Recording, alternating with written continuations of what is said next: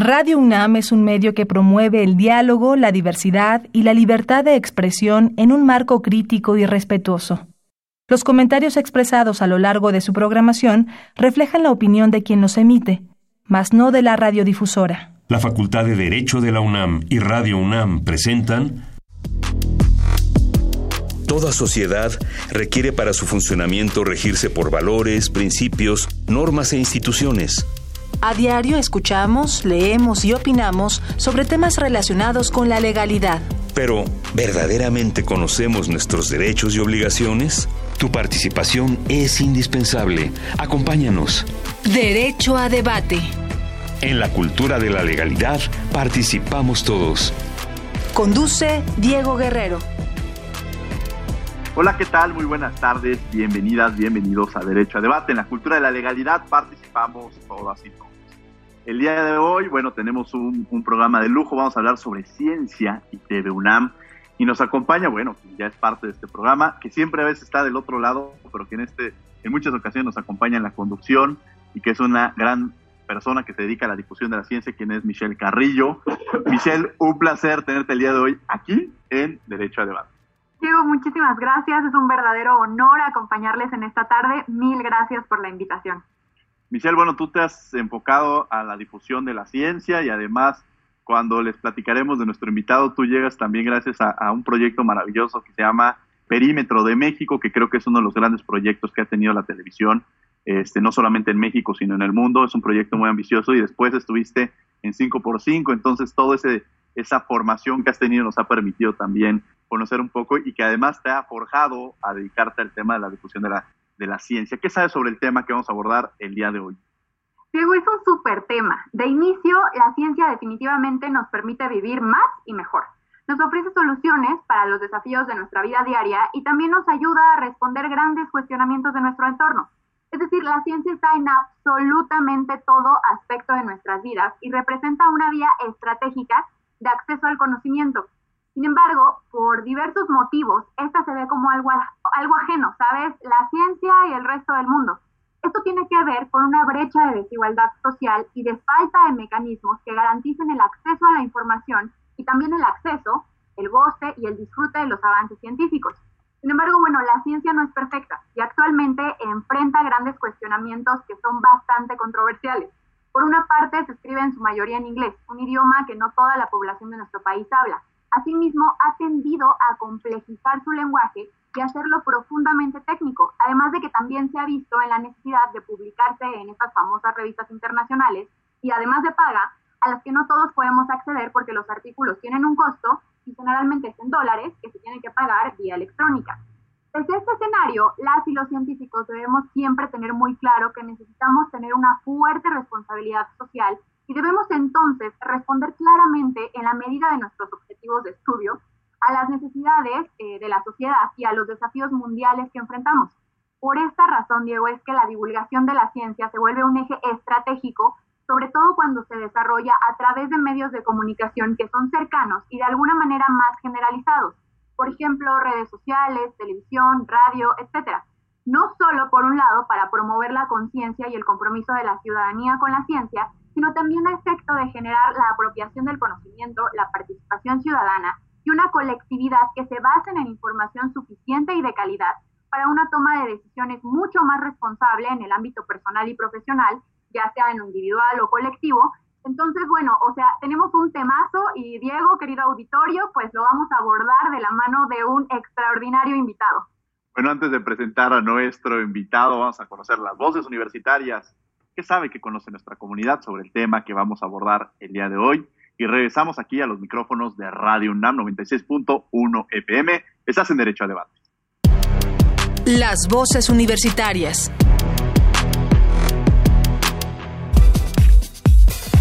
¿Consideras que la ciencia se difunde adecuadamente en los medios de comunicación?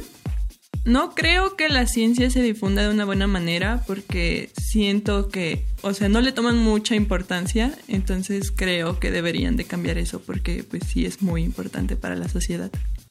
Pues desafortunadamente no, al menos en canales abiertos de televisión, la difusión científica es muy muy pobre.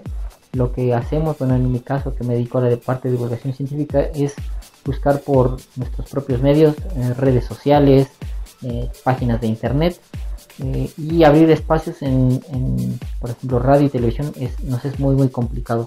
Esto debido a que, pues la verdad, la gente, la mayoría de la sociedad no está interesada en, temas de, ciencia y tecnología. Pienso que no es difundida correctamente porque los encargados de hacer que la, eh, la información circule no están bien informados del tema yo pienso que para que esta la ciencia llegue a más personas eh, necesitan pues, ser artículos que toda la gente pueda entender ya que la gran mayoría de estos llegan a tener palabras este, difíciles para ciertos sectores de la población. Escuchas derecho a debate Bien, estas fueron las voces universitarias, lo que sabe y conoce nuestra comunidad sobre el tema que vamos a abordar el día de hoy. Michelle Carrillo me acompaña el día de hoy en la conducción y quién es nuestro invitado, Michelle. El día de hoy nos acompaña Francisco Javier García Rivera, coordinador de imagen institucional de TV UNAM. Bienvenido, mi querido Javier, aquí a Radio UNAM, a tu casa. Gracias, gracias, muy amable, muchas gracias. Y sí, este coordinador de imagen. Suena como de esos que los comerciales llevan la ropa, ¿verdad? Este, es, es, es, es, es, chistoso, pero bueno, más o menos a eso es lo que me digo. Oye, ¿te dedicas a eso? Pues platícanos qué es, a qué se dedica esta coordinación de imagen institucional y platícanos un poco sobre TV UNAM. ¿Qué es TV UNAM y qué representa TV UNAM? TV UNAM es un, es un hermosísimo proyecto, diría yo, de divulgación de cultura universitaria en general. es la, la, televisora, yo creo que es, es un gran modelo de televisión pública, básicamente. Cuando TVNAM se funda, viene de, de, otras dos instituciones previas, básicamente, y es, y es lo extraño, eh, viene de ser una, una productora de programas científicos en los años 80 y este mismo carácter que fue perdiendo por, por pues no sé, por razones muy raras de la gente de la vida y los, los gobiernos, ¿no? Este, temporales, que son estas cosas tan raras que luego suceden en las instituciones en las que trabajamos. Con esto, hace 15 años, exactamente, estamos cumpliendo 15 años, se creó el canal cultural de los universitarios con el doctor Juan Ramón de la Fuente y fue muy específica esta, esta, este apellido que se le puso al, canal, ¿no? Que bueno, hay que entender dos cosas. Una cosa es TVNAM como un ente productor de televisión y otra cosa es el canal, que es la vía por la que sale la señal de TVNAM. Ya somos permisionarios, tenemos una señal en el 20.1, nos pueden ver y nos ven prácticamente en toda la República y eso es padre le ponen esto del canal cultural universitario un tanto cuanto para diferenciar esta cosa, por ejemplo, de lo que se hace en la COED, que son, y que aparece en el canal 22 y todas esas cosas que ustedes están muy jóvenes para conocer, pero dentro del mirador universitario pues, están estas cosas tan extravagantes como conversaciones con los contadores públicos y tal, ¿no? sino era difundir la cultura universitaria aunque bueno, en, en, una, en una acepción más clara de cultura, pues entra la ciencia, entra las ciencias sociales, las ciencias duras, la investigación, etc. Y eso durante 15 años fue como una cosa que, bueno, pues, pues ahí está, ¿no? Ahí, está terminando, ah, qué padre, no sé Y bueno, pues ayúdenos con, con las cosas que en esta rectoría para, para, para, para los fines de la rectoría, ¿no? Como, la cuestión está de, este, de los consejos universitarios, este y de repente la, la, la, vida, la caprichosa vida hace que llegue a terminar un se llama Iván Trujillo, que es, este, yo creo que es una de las gentes más inteligentes que tenemos. Pero además de eso es un tipo que no se está quieto. Es, es, es Iván es, es este, yo digo que es pantagruélico en su forma de comer, en su forma de vestir, en su forma de ver la vida y de comerse la vida a puños. Es un tabasqueño maravilloso. A él le debemos la filmoteca de la UNAM. ¿no? Este, él, él, fue el creador del, del proyecto Tote. Y por extrañas cosas, yo empecé a ver, ahora que estoy en este rollo, empecé a ver que había biólogos y había químicos y había físicos que hacían, que hacían como segunda carrera la de la, el CUEC, entraban al CUEC, ¿no? Entonces, eh, yo, yo más bien soy del lado de las humanidades, ¿no? Ajá. Entonces, este, que ver un biólogo que hace, ¿qué, qué, y, este por qué hace peliculitas? ¿O qué mira el CUEC? Pues resulta que yo creo que son, para empezar, son unos entes maravillosos y han aprendido chorros y han desarrollado todos chorros y son unos documentalistas enormes, o sea, enormes. Y bueno, y gracias a este, ahora estos últimos 15, este, dos años. O año y medio, pues, este, he empezado a conocer una gente extraordinaria, extraordinaria.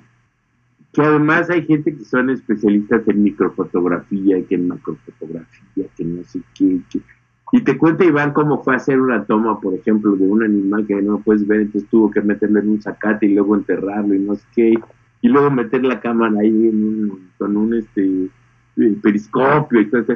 Y te lo cuentan emocionadísimos, como si fuera una aventura de Kubrick, ¿no? Entonces, este, en, en, en, exactamente en este momento, llega Iván, me, pues tengo la enorme suerte de que confía en mí y me encarga que yo me haga cargo de los programas de ciencia. Arranca con esto que llamamos el perímetro de México, son 10 chavos dando vueltas por, la, por, por, el, por el país, conociendo un México que yo no conocí, yo conocí otro México. ¿no? Los mismos lugares, pero en otro, en otra dimensión, como, como que ya no es lo mismo, ¿no? Es, es ha cambiado chorros todo este rollo. Y, y, y juntamos 10 cuates de lo más disímbolos y lo más raro del mundo y se van a la expedición y es muy chistoso porque además, bueno, este, evidentemente siguiendo las tendencias naturales de cada quien, hay dos Ajá. equipos, el oro, el azul, pero no, no obedece a eso, sino el equipo 1 y 2. Uh -huh. Entonces un día pongo el, este, los equipos y, y me dice Iván, no, el 1 es el equipo del lado del, del, porque estoy viendo un mapa, entonces es 1, pues 1 y 2, porque así se lee. Sí. ¿No? Y entonces él, pues había uno, uno de los equipos, este, este entraba, entraba, eh, fue, a, a, arrancó en Tabasco, ¿no? Razones había, porque en ese año se cumplen 500 años de, de que realmente este Cortés conoció a la Malinche, bla, bla, bla, bla, bla. Uh -huh. y, la anti, y era ahí en Centla, Tabasco. Sí, sí, y sí. La antípoda, ¿no? De la mitad de los kilómetros que hay que recorrer estaba en, en, en Santa Rosalía al principio. Un lugar que dicen, es que no hay ni teléfono celular, te lo juro. Pues la fuimos bajando para poder arrancar, este, un poquito más acá, y por fin arrancamos en Loreto. Entonces los de Loreto Ajá. tienen que sub, subir a esta Sonora y bajar y darle la vuelta y llegar a Centro Tabasco y los de Centro Tabasco tienen que dar la vuelta hasta llegar a Loreto. Este es el recorrido perímetro. Y bueno, realmente, este, ¿qué tiene que ver un, un ingeniero en telecomunicaciones con una este, fashionista bióloga, con un cuate que, que se dedica a estudiar estudios latinoamericanos y todo este rollo? Pues tienen que ver una sola cosa, que son gente de la UNAM. Exacto chavos de la UNAM, el perfil de la UNAM. Esta sensación, y es lo que más nos gusta estar en que la UNAM es para todos. Ese universo del que, del que tú hablas, este Javier, porque la verdad es que, pues de pronto yo les, di, le digo a mis alumnos, parece la caverna de Platón, ustedes se quedan en derecho y pareciera que la universidad se vuelve derecho y de pronto empiezas a caminar, pasas por filosofía o te vas a economía o nos vamos a desayunar arquitectura y son mundos distintos en los cuales no estamos relacionados. Tú mencionas, yo, yo creo, y siempre lo he hecho cuando fui consejero universitario, conocí un poco más de la universidad, pero por ese, ese era el mismo ejercicio que tú dices de perímetro, esta relación entre alumnos de distintas disciplinas, distintas formas de pensar y reconocer esas diferencias, ¿no? Y creo que ese es uno de los grandes ejercicios que, que se llevaron a cabo con, con, perímetro, con Perímetro de México, y en esta figura de reconocer y apoyar a, a, los jóvenes, que quizá esa también sería una de las preguntas, pero bueno, pues le cedo el, el, micrófono a Michelle para que sigamos esta conversación. Yo creo que Perímetro de México en general fue una experiencia que yo creo que cambió la vida de todos los que, los, los que, los que participamos ahí porque te enseña a ser profundamente empático con el otro, a poner las necesidades de, de tu compañero o compañera de equipo al nivel de las tuyas. Y, era increíble que llegáramos a un sitio y cada quien veía una cosa completamente distinta, ¿no? Entonces, y cómo eso permitía que el proyecto se robusteciera y cómo eso incluso generaba muchísima más cohesión en nuestro mismo grupo. Y en ese sentido, eh, Javier, justo te quiero preguntar cuál es el papel de los jóvenes y qué oportunidades TV UNAM les ofrece para quienes quieren involucrarse en este tipo de proyectos eh, científicos que tiene TV UNAM. Bueno, aquí, aquí, aquí vamos a dos cosas. Yo creo que hay, hay dos maneras y, y, y, ese es el último proyecto que estamos armando ahorita, se les cuento. Nada más para terminar de render la idea, es, es lo hermosísimo que es, que puede ser, digo, porque antes no era así, pero, pero con todo lo que ha pasado en este país, si tú sales de TV UNAM, TV UNAM está enfrente de la Facultad de Ciencias Políticas. Si tú ves en la calle de los coches que llegan a las 8 de la noche para recoger a sus criaturitas, es espectacular. Y verlos en, cuando comen, cuando están en sus en sus tiempos libres y tal, es todavía más impresionante. Y entonces esta pluralidad que se llama México tiene una pluralidad que se llama la UNAM, cuya vocación, decíamos nosotros en la, en, en la carpeta explicatoria del proyecto. Entonces, la UNAM está, la vocación de la UNAM está en solucionar los problemas de México. Y esta multivisión que hay ya en la universidad sobre esos temas que mexicanos es lo que te permite avanzar ¿no? y acercar. Si te das chance de avanzar tantito, de acercarte tantito, de preguntar tantito, te vas a sorprender. Cuando yo no era este representante de estos de programas de ciencia, he hecho todas las entrevistas, he entrevistado a todo tipo de científicos sociales y, este, ciencias duras y todo, eso. Y lo más extraordinario es que te encuentras gente que cuando te habla a la cámara y te dice la neta de su oficio, de su visión, de su... Dices, yo por qué no estudié esto, biología molecular, ¿no? O por qué no estudié, este, no sé, por ejemplo, vas a hablar con, con José del Val y te habla de la de, de, todas las blasfemias. Entonces, yo debería haber sido etnólogo. O, o, vas con alguien de literatura y dices que yo debería estar escribiendo mis obras completas. Y esa es una, esa es una posibilidad que a veces como estudiante se te escapa y esa es, un poco la mezcla de donde dices, ¿dónde pueden participar? Vengan y pregunten arrancamos con el perímetro y entonces ya vino esta, esta cuestión de que ahora hay que hablar de ciencia, de arte y de, y de la integración de las humanidades a estos procesos. Y, y, y, bueno, un poquito de lo alejadito de la vida, la verdad tienes que reconocer, querido Diego, que las humanidades no son, no son los highlights, o sea, no son el corbata, ¿no? Es la línea, son los que pegan, son los que, ¿no? Están conteniendo y los que corren y agarran pases son los científicos duros, ¿no? Los biólogos, los, los este, acá los de las ciencias de la atmósfera y todo este rollo. Bueno, pues un poco la idea de la coordinación general es decir, no es cierto, todos tienen un espacio y todos tienen una gran importancia. ¿Qué vamos a hacer? Bueno, 5 por 5 empezó muy en las ciencias duras. Sin embargo, ya hemos hecho otras cosas que son de otros de las ciencias de, ciencias sociales, ya hablamos hasta de economía. Claro, ahorita estamos haciendo unas cosas espectacularmente complicadas que son la teoría de los nudos, ¿no? Y este hicimos uno sobre Día de Muertos, por ejemplo, ¿no? Hicimos otro sobre sobre este futuras carreras y tal, ese todavía no sale. Pero bueno, ahí vamos con esa luchita. Y en esta bonita pregunta de ¿y para qué sirve la ciencia? Como decía Miguel hace rato que tenemos que preguntarnos. Yo les voy a decir una cosa, a mí me queda claro que un país sin ciencia no existe. O sea, sin ciencia no hay avance del conocimiento. Si no avanza el conocimiento, no avanzan las aplicaciones de ese conocimiento para resolver los problemas.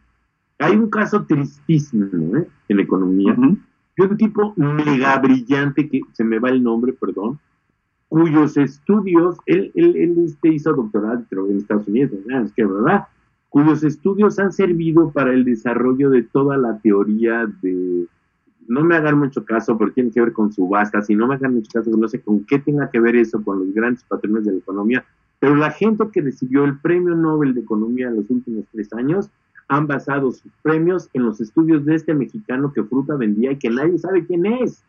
Claro. Eso es injusto. Claro, Otra. El, el, hoyo negro, el premio Nobel de Ciencia que le dieron a los, a los físicos del, del, hoyo negro, tenemos un, un este, un, un, señor al que creo que te tocó entrevistar, Michelle, aquí, este, que es un astrónomo de proporciones monumentales. La astronomía en México es una de las ciencias más avanzadas en el mundo. O sea, nuestros astrónomos son gente super top en el mundo. Y eso nadie lo sabe. Este, este doctor fue el que realmente midió por primera vez el negro. Y si alguien merece premio Nobel, es ese fulano. Y como dice Michelle, o sea, el negocio del negocio del negocio, asasasazo, son las publicaciones científicas. ¿Quién paga un artículo? No, espérenme, espérenme. La universidad. Exacto. Los laboratorios de la UNAM, los científicos de la UNAM, los, los técnicos de laboratorio, los estudiantes de maestría, de doctorado, son los que hacen el artículo. Y luego te cobran por publicarlo. Y luego te cobran por leerlo. Exacto. Que refleja estas desigualdades sociales, ¿no? O sea, porque al final hay partes, tú decías algo muy, muy importante, la universidad tenemos desde el, el, hijo, o, incluso el primero que llega a la universidad, puede ser hijo de, de, de, un campesino, de la trabajadora del hogar, hasta puede ser de, alguien que tenga un cargo importante en el gobierno. O sea, esas son las disparidades que existen. La universidad, en estas desigualdades sociales, tú lo decías, o sea, no es lo mismo el estudiante que puede llegar y consumir y comprar estos, estos este, libros, aquel estudiante que no tiene las condiciones, pero también la universidad es la que abre esas puertas, porque es el principal motor de transformación social que existe en el país, o sea. Y además es, es maravilloso que es, aquí entra no el que puede pagar, sino el que tiene la capacidad. Exacto. Y eso es maravilloso. En ese rollo no se nos ocurre y en medio de la pandemia decimos, bueno, ¿cómo llenamos nuestra pantalla? ¿Cómo la hacemos atractiva? Hay que ir con los jóvenes, ¿no? Y en ese sentido, este, se cambió el concepto del canal cultural al canal de los universitarios. Cualquiera de los universitarios. Los universitarios son dueños de este canal. Y otra cosa es abrirlo a la pluralidad. Es decir, hay mucha gente que está en desacuerdo con John Ackerman. ¡Qué bueno! Todo eso es la discusión universitaria. Si no discutimos, si no debatimos, no pasa nada, no avanzamos. Y es un poco esta, esta idea, ¿no? Viene este rollo de la tecnología, les decía yo, y, salimos con, con, No Memes, ¿no? Que es un programa celebrado porque es chistoso, porque tiene buen humor, porque es muy veloz, porque tiene mucha información, y, y tiene la información en serio, en serio la información, de, digamos, en cuanto a cómputo, en cuanto a juegos, en cuanto a eh, qué está pasando en el mundo del gamer, qué está pasando en el mundo de nosotros que utilizamos las computadoras, este, unos para hacer cartas, otros para hacer poesías, otros para hacer diseño y, animación y todo este rollo. Ahí, si estás interesado en ese mundo, ese programa es para ti. Y si no, también, porque te vas a divertir. La chava es un tiro, lo hace extremadamente. Además, es una mujer cuya cultura este, visual y, de redes sociales es gigantesca. O sea, no es una chavita que se para echar relajo. Es una chava que sabe de lo que está hablando. Es decir, las juntas, las juntas para revisar los guiones y los textos, de repente dice, yo no voy a decir esto porque va en contra de lo que pienso, porque yo pienso tal, tal, tal, tal, tal, tal, tal, que argumenta y no lo puedes decir, no, pues ahora lo dices, no, no, pues no lo digas. Claro. como tú crees que lo debes de decir. Que esa es la otra parte, ¿no? Tampoco es una tiranía de la, del productor o del coordinador de, del área, ¿no? y esa es, es, una parte padrísima. El día en que yo deje de platicar con un niño de 22 años que está saliendo de la FAD, soy, soy, soy un pato muerto, ya, eh, o sea, ya no, ya no tengo ninguna razón por la cual existir en Tesla. Cuarto tema. Ustedes deben de conocer un programa que se llama Rotten. Es una serie de, documentales este, mundiales que son una cosa espectacular. Y el capítulo número uno de Rotten es el aguacate Michoacán.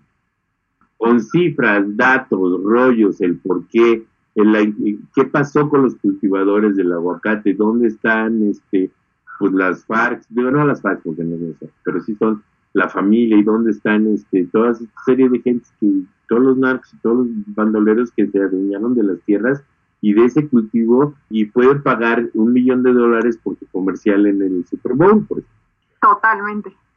Y el rector le preguntó a Iván a ver, ¿qué me ¿cuánto me cuesta hacer uno de estos? Entonces Iván me preguntó, ¿cómo lo ves y cuánto cuesta? cuesta un millón de, de, un millón de pesos, lo mínimo, un millón de pesos cada capítulo. Porque, bueno, arranca aquí, se va a Los Ángeles, luego viaja a Nueva York, luego baja a, no sé qué, y luego acá, y luego va a Michoacán, y no sé Pero bueno, ese es un capítulo, porque si ves el de las abejas, por ejemplo, el de la miel, la pregunta fundamental de ese documental es, ¿cómo es posible que se haya elevado el consumo de la miel y se hayan reducido la cantidad de abejas en el mundo? Y entonces te empiezas a dar cuenta cómo los chinos, los árabes y todo este rollo empiezan a falsificar miel. Y es un documental maravilloso. Y lo mismo con el vino y lo mismo con el agua y ta, ta, ta, ta, ta, ta.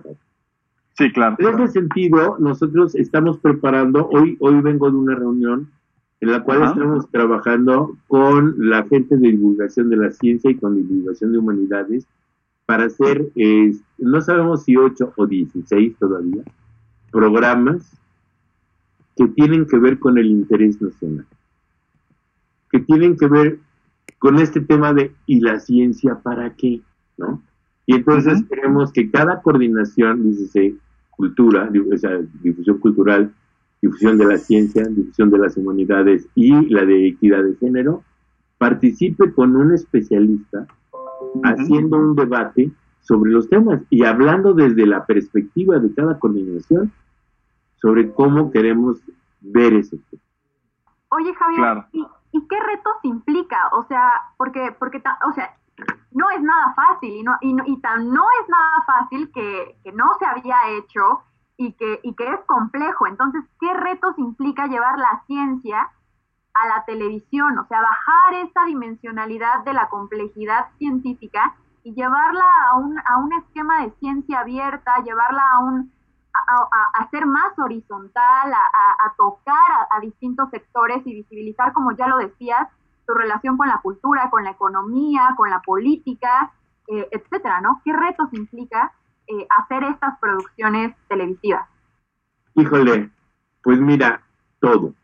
Desde tratar de conseguir los presupuestos, a ponernos de acuerdo en el tema, a encontrar a alguien que esté dispuesto a quemarse las pestañas y leer una enorme cantidad de información, a discutir y a debatir esto con los temas, es decir, con los super sabios del tema, y luego decirle a las personas, y eso nos te tocó trabajarlo conmigo, decirle a la gente que vamos a entrevistar, pues cuéntenmelo en manzanes.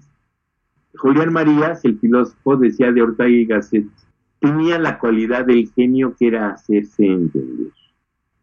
Cuando te encuentras a alguien que sabe, sabe cómo decirte las cosas. Y te lo pone en perspectiva. Un amigo mío de la, casi infancia, digamos, de la secundaria para acá, es ahora el actual director del Instituto de Astronomía, Jesús González González. Tipazo, brillantísimo. Y entonces, güey, ¿tú qué haces, Chito? Pues, pues estudio las estrellas. ¿Y cómo las estudias? Pues con fotos. Pero pues no son cualquier foto. Claro. Mira, a ver, ponte en esta perspectiva. Si fueras un marciano y tuvieras tres segundos la posibilidad de venir a la Tierra para darte cuenta de qué es, ¿qué harías?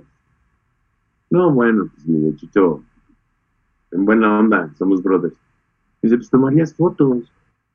Y te, y te darías cuenta de las cosas que son distintas, de las cosas que son iguales, de que hay unos, unos seres que no se mueven y que, bueno, pues son los árboles, y otros que más o menos parece que son como lógicos, son los humanos, etcétera, etcétera. Y así empiezas a estudiarlo. Y en otra conversación, este, que, que ¿te acuerdas del tema de microscopios o telescopios? Le digo, chico, quiero, quiero hacer un programa sobre la comparación entre los microscopios y los telescopios. Se quedó como ido como unos tres segundos. Me dice, qué interesante porque estudiamos exactamente lo mismo. El microscopio se va a lo más pequeño. Dice, y yo estudio lo más grande a partir de lo más pequeño. Bueno, brillantísimo. Entonces, alguien que te explica así no solamente sabe, tiene la generosidad de explicarte. Entonces, ¿cuál es la, la, la, la, complejidad de, de, producir estos programas? Bueno, para empezar, en realidad este, nos valemos de muchas bibliotecas y nos, dan, nos conseguimos materiales por todos lados, porque tienes que mostrar. Y un día este, estábamos viendo lo de el, el, ¿cómo se llaman los ositos de agua? ¿Cómo se llama? Tardígrados. Los tardígrados. Y entonces dijimos, bueno, pues hagamos una, una animación y así ilustramos el tardígrado. Y la respuesta de Iván fue contundente. No, no, no, no ilustramos, mostramos. Y lo hicimos. Claro. Para una, una, una colección de, de cápsulas que vamos a hacer que se llaman galletas de animalitos. Lástima que salió la película porque este día la traíamos desde, desde hace un chorro. Entonces, en este perfil de cosas, de repente, dentro del 5 por 5 por ejemplo, dices, ¿cómo involucras la identidad sexual, ¿no? La, la, la, la diferencia de género y tal, e hicimos un programa. Un programa que tengo el orgullo de decir, porque me lo informaron mis, las lenguas de doble filo, que ahora la coordinación de género para cada plática o para cada rollo que se va a tirar, pone nuestro video. Eso, quienes hacemos este trabajo, es, es como, como, como, como, como que te pagaran doble, ¿me entiendes? O sea, que tu trabajo sirva para algo y cambie por lo menos a una persona en algo, le deje algo. Y esas, y esas quizá de las partes eh, complicadas eh, que mencionas, Javier, porque pues quizá algunas y algunos que nos están escuchando hemos tenido maestros brillantísimos que han escrito eh, libros, infinidad de libros, pero que cuando lo tienes frente a la cátedra, la capacidad de transmitir o la capacidad de involucrarte en el tema es, es, es, nula. Para, entonces, partiendo de este ideal, lo complejo que representa, eh, reconocer a personas que se dedican, tú lo decías, a esta parte de la divulgación de la ciencia, ¿no? Y además, eh, lo, lo, lo, platicábamos antes de entrar al programa, cuando uno está entre sus, entre sus gremios, pues empezamos a ocupar palabras que sabemos que el otro conoce, y que quizá va pasando por ahí un médico y, y voltea y dice de qué están hablando estos cuates, o viceversa, vamos pasando al lado un médico y empiezan a, a, ocupar un vocabulario que es ajeno a nosotros. Creo que uno de los ejercicios más importantes es de pronto, uno, descubrir la importancia de la ciencia, dos, que era algo como muy aislado y decíamos que, que por o sea, hay temas más importantes en el país, está el tema de la inseguridad, de la corrupción. A ver, la ciencia, el tema de no haber atendido a la ciencia fue el tema que nos dejó, que nos ha dejado encerrados en nuestras casas, porque de ahí parte. Y entonces ahí es cuando uno ve el tema eh, prioritario. Y creo que eso es uno de los complejos que, de los temas más eh, eh, difíciles que se tienen. ¿Qué experiencias o, qué, o cómo podríamos entender esta aplicación de la ciencia o, o, qué experiencias tú nos platicarías? Esta como la que nos acabas de decir un programa de, 5x5 que de pronto llega a un foro distinto, ¿no? Y que se sigue difundiendo, porque creo que también son los ricos, que no, lo, no solamente lo transmitieron en una ocasión. Y, la, y además en ese programa fueron, tocaron a todos los sectores, ¿no? O sea, tocaron y ellos mismos hablando sobre su posición y ellos mismos contando en una combinación distinta este, de cómo cada uno lo, lo percibía, cosa que se me hace riquísima de que lo hayan hecho, ¿no? Mira, te voy a poner un ejemplo bien barato, pero, pero ahí te. Todo, ahora es muy raro quien no conozca una computadora. El número de teléfonos celulares casi este, eh, es igual al número de ciudadanos de este país, casi. Tú tienes un reloj y tienes además un coche. Pero te aseguro que no sabes quién es Faraday. Claro. No, no. Faraday era, era un señor por ahí del 1700 y cacho que se dedicó a estudiar la electricidad y con la electricidad empezó a estudiar los imanes y más específicamente los electroimanes.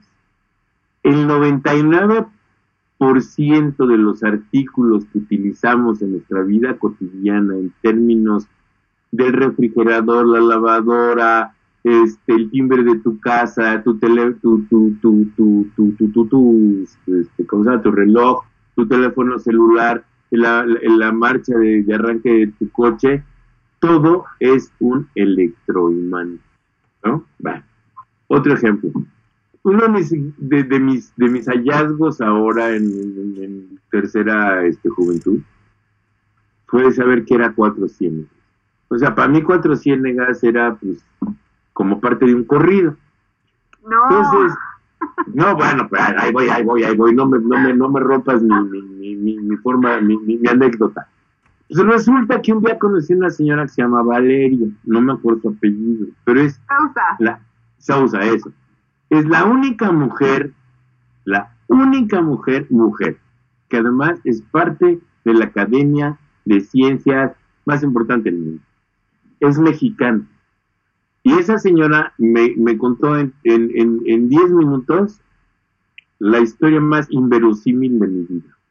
O sea, este, pues sí todos saben que los, ¿no? los continentes se movieron, los que se separaron, y bla, bla, Pues resulta que Cuatro Ciénegas, Coahuila, esa, esa localidad, ese pedazote de tierra, vamos a llamarle así, en este acomodo de los continentes viajó casi hasta, hasta, hasta el Ecuador y casi hasta Canadá. O sea, entender eso para mí es, es como, como que me digan pues, que me van a pagar mil millones de dólares porque yo me echo una platicada en el radio. O sea, es inverosímil, no lo puedo entender. Que ese continente que macizo se haya movido hasta acá y luego se ha ido para allá y luego se haya hundido y luego haya salido y no sé qué y ahora está en Coahuila, Coa, es uno de los lugares donde no, no, no te estoy hablando en metros cúbicos ni en, no, o sea, un metro cuadrado de una poza de las que hay ahí, así superficialmente, ¿eh? rasandito, tiene más biodiversidad de la que hay en China. Entonces, digo, para mí es, es, es, una medida que nada más no le entiendo, o sea, no puedo entender que es un año luz, menos que, ese, que ese pedazote de tierra se haya movido, que te haya traído esa colección y que esté ahí, esté vigente, esté viva, esté, eh, sí, y el peligro de extinción, por supuesto. ¿Por qué? Pues porque, bueno, pues la gente está, los, los, los, los, los de la leche lala se están llevando el agua, los ganaderos necesitan el agua, entonces van a desecar esas cosas. Y hay unas formaciones divinas de, de, de, de, se llaman eh, estrematolitos. Estromatolitos. Eso. Que, que, que son vida fósil. Y entonces, si entiendes eso, puedes entender otra cosa que otra gente me dijo, que es lo que pasa en la reserva de la biosfera que está en Tamaulipas, que se llama el cielo, impacta al estar chapas No, no, no, a ver, espérate, son más de, de, 3.000 y cacho impacta. Por el agua, por el clima, por la... ¿Cuál es el rollo? Por ejemplo, un ejemplo más aterrizado, si tú quieres. ¿Cuál es uno de los grandes problemas del cambio climático? ¿no?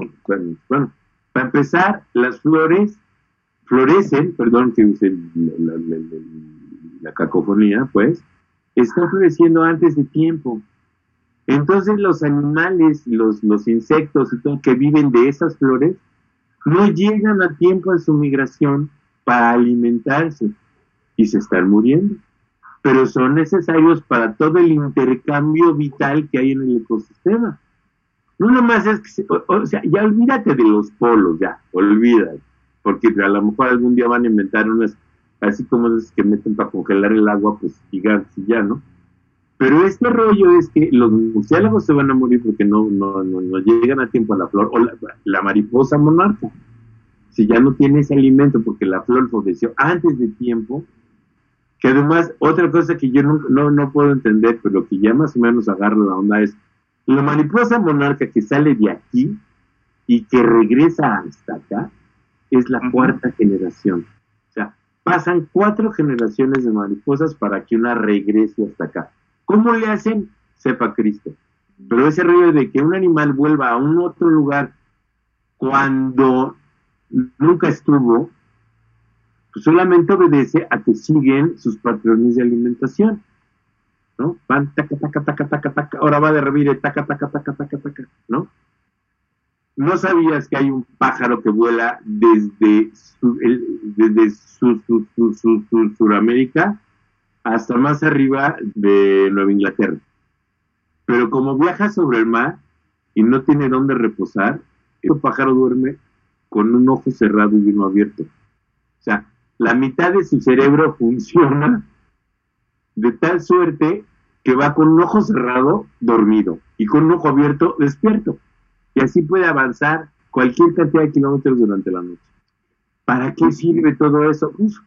eso es neurociencia, eso es, eh, a lo mejor es que tenga que ver con el Alzheimer, que puedas paralizar la mitad de tu cerebro, pero con la otra mitad sigues funcionando. Este, o sea, son preguntas y preguntas y preguntas y preguntas. Y la última que ya no, eso es lo malo que me has preguntado, porque te voy a contestar. Hay un colibrí también que vuela desde el, desde el polo sur no, no es, no es un colibrí, es un, es, un pájaro. Del polo sur al polo norte y regresa. ¿Cómo le hace? Si es tan chiquito. Ahí está. Y, y, y aterrizando en, los trapos y en los, las modas y ahora me puedo comprar, comprar una camiseta de 80 pesos. Tú sabes, y está aplicado a, a, nuestro, a nuestro esquema vital.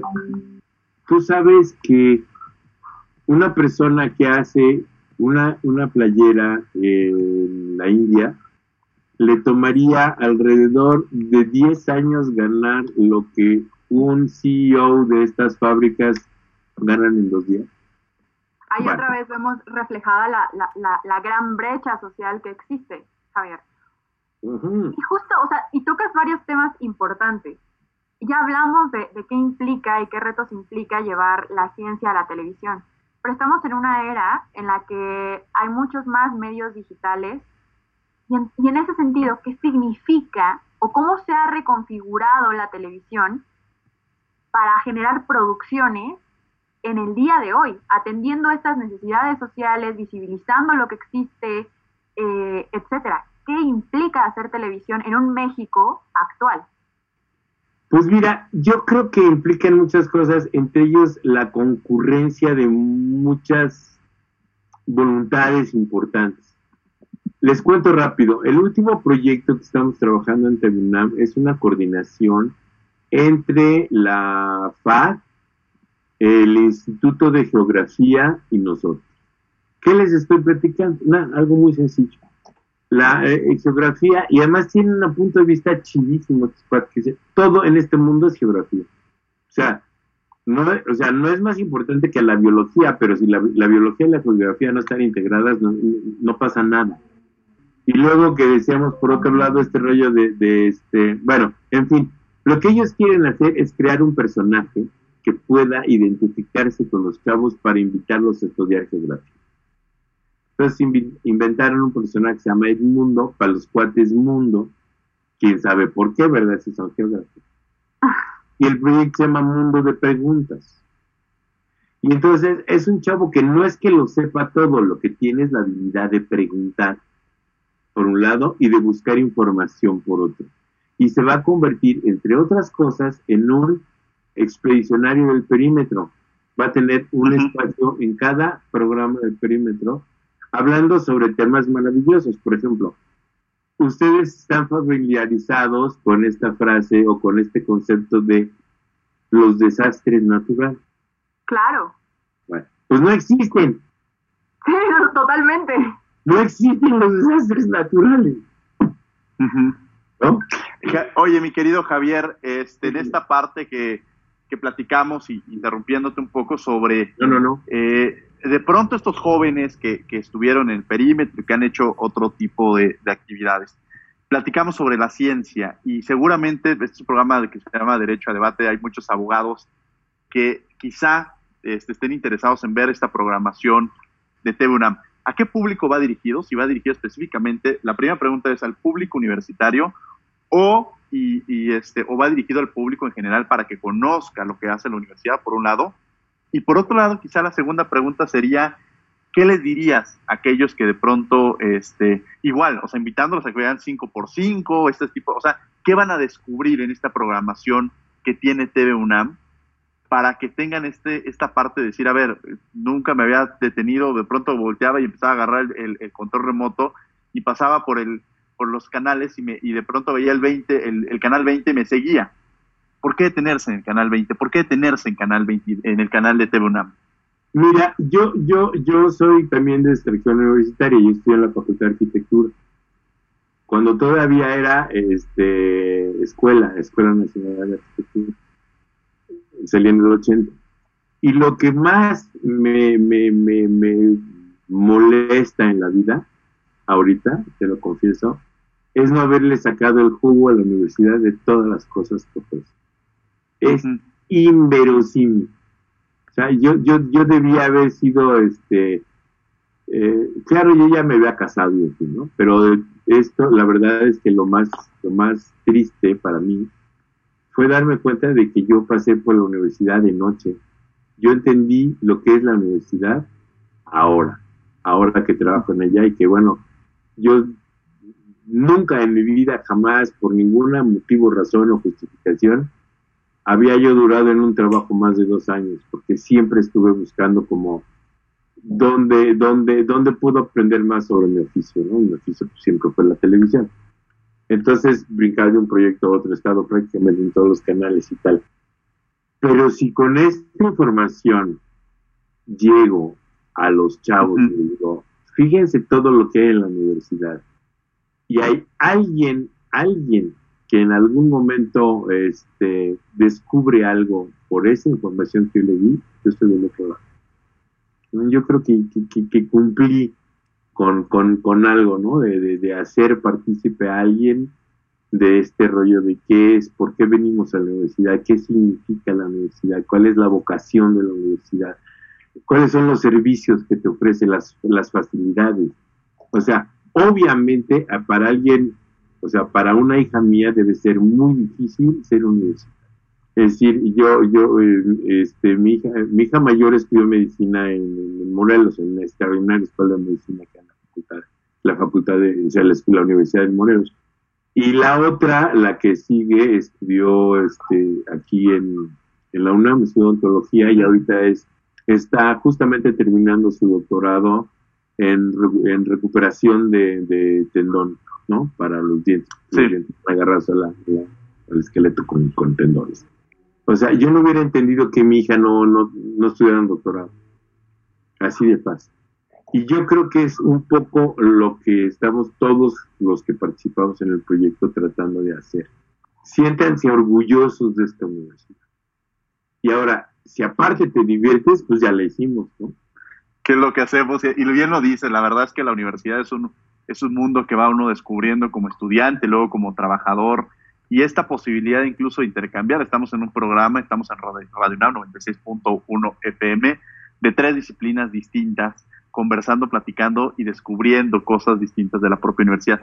Vamos a una cápsula de Telus eh, para cultura, vida cotidiana y ciencia y regresamos a la última y nos vamos aquí en Derecho a Debate. No te vayas y te agradecemos que sigas con nosotros.